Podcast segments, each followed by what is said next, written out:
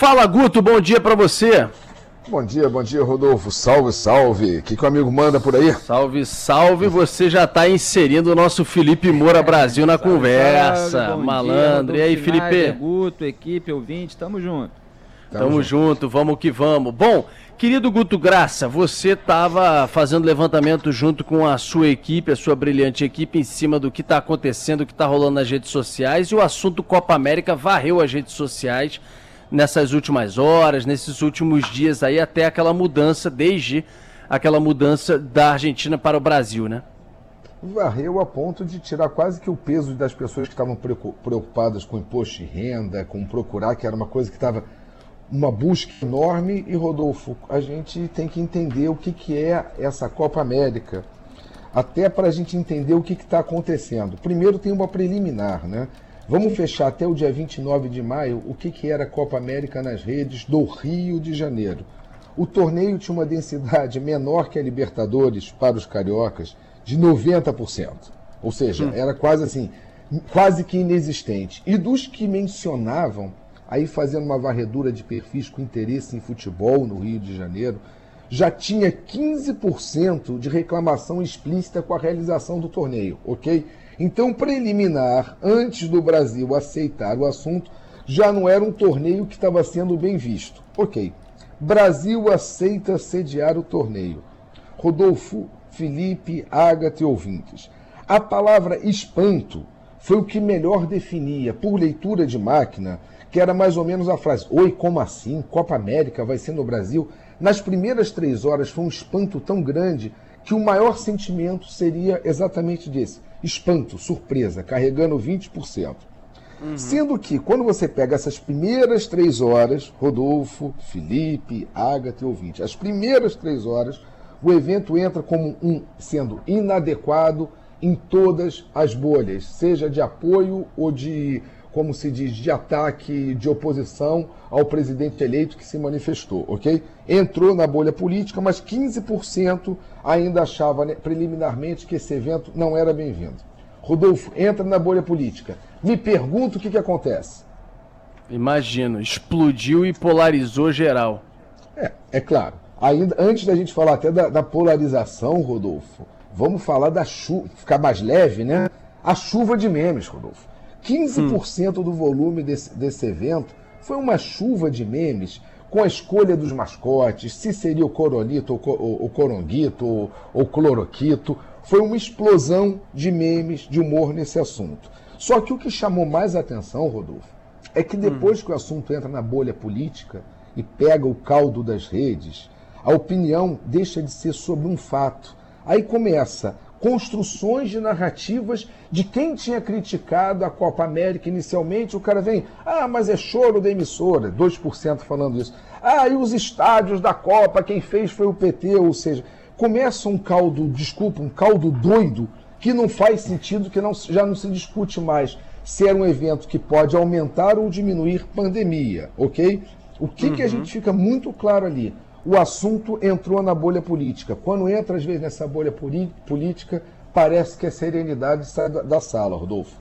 Mas aí você tem um dado, já depois da divulgação, depois do humor, de tudo isso que você falou, você tem um dado muito objetivo sobre quem foi. Pós-anúncio de Brasil e aliás, até após anúncio de Rio de Janeiro, também colocado como sede, uhum. você tem um, um, dado muito objetivo sobre quem ficou claramente favorável Sim. à realização e quem claramente desaprovou a realização no Rio de Janeiro ou no Brasil, enfim, da Copa América. E, exatamente, Rodolfo. Vamos, vamos nos concentrar, não é naquele sim ou não, é quem que a máquina crave diz, essa pessoa está atacando o evento. Por número de perfis, essa pessoa está defendendo o evento. Vamos tão somente disso. Você tem a explicitação contrária à realização do evento de 35%. Contrário, que você vai inadequado, uso político, etc. e tal. Favorável à realização do evento, Rodolfo, que às vezes parece que a gente não vê na nossa bolha, mas tem muita gente, é 10%. Opa. Seja, você pega de um universo, você tem quase que de 3 para 1 sendo o contrário, universo de Rio de Janeiro. Mas tem gente favorável sim, tá? Só a gente Entendi. pegando só quem se explicitou diretamente contrário a quem se explicitou diretamente favorável à realização de um evento que parece que já está mais do que marcado que vai acontecer realmente no, no, no Brasil, Rodolfo. Eu não vou ficar me estendendo nesse tema aqui, já falei ontem no programa, enfim, se alguém quiser acompanhar de novo, né, tá lá no YouTube, é só acessar o nosso programa de ontem e vai ver o que eu falei sobre esse assunto, mas resumidamente, eu disse que se adiamos Olimpíada e se na história, diante de eventos gigantes, já desmarcamos, cancelamos eventos, aliás, a Copa América foi cancelada em 1918, por exemplo, enfim, por que não a gente não cancelar essa Copa América, pelo clima que a gente tem na América do Sul inteira diante da pandemia. Porém, disse isso ontem também, porém, tendo dito isso anteriormente, volto a falar, sou a favor de adiamento barra cancelamento do evento.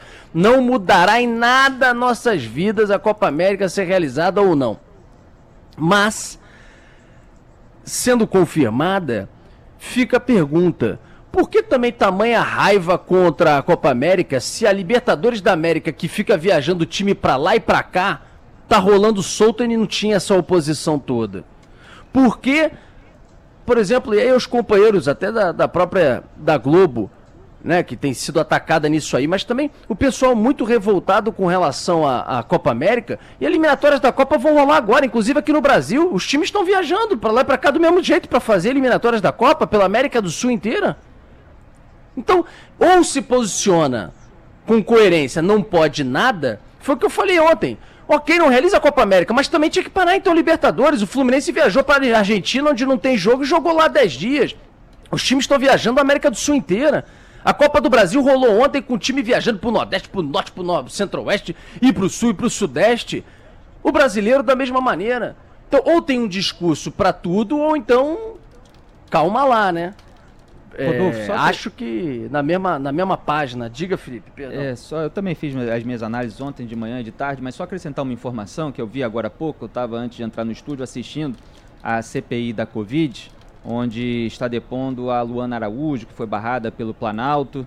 É, mas antes de começar o depoimento dela, o senador Randolfo Rodrigues, vice-presidente da comissão, ele disse que vai requerer é, a presença e o depoimento do presidente da, C, da CBF, da Confederação Brasileira de Futebol, com urgência, é, para deixar claro se o Brasil realmente tem condições é, e quais foram as providências, quais são os cuidados sanitários envolvidos para a realização da Copa América. É, em razão de a Luana Araújo, depoente do dia, estar já lá esperando há mais de uma hora, eles preferiram adiantar o depoimento dela e deixaram essa discussão para depois. Mas pode ser que a CPI da Covid seja usada para esses esclarecimentos a respeito é, dos cuidados com a Copa América, que foi, é, de repente, né, é, essa aceitação do Brasil para a realização daqui a duas semanas. Então, essa é uma preocupação também.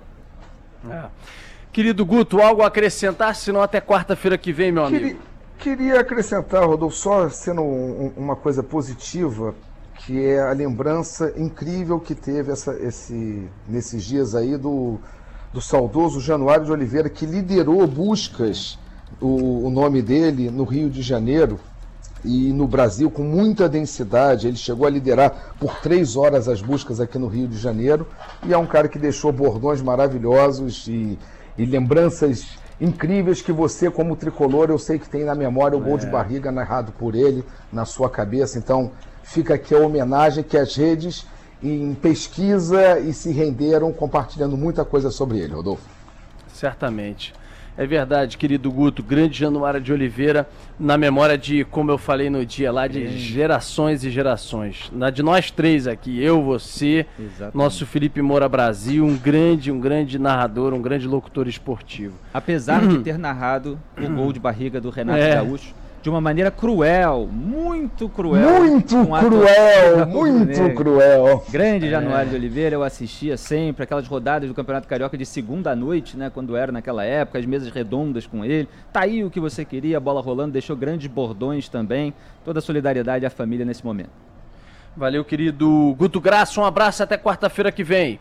Até quarta-feira, qualquer edição extraordinária, é só chamar. Beijo para todo mundo. Fiquem com Deus aí. Tchau, tchau.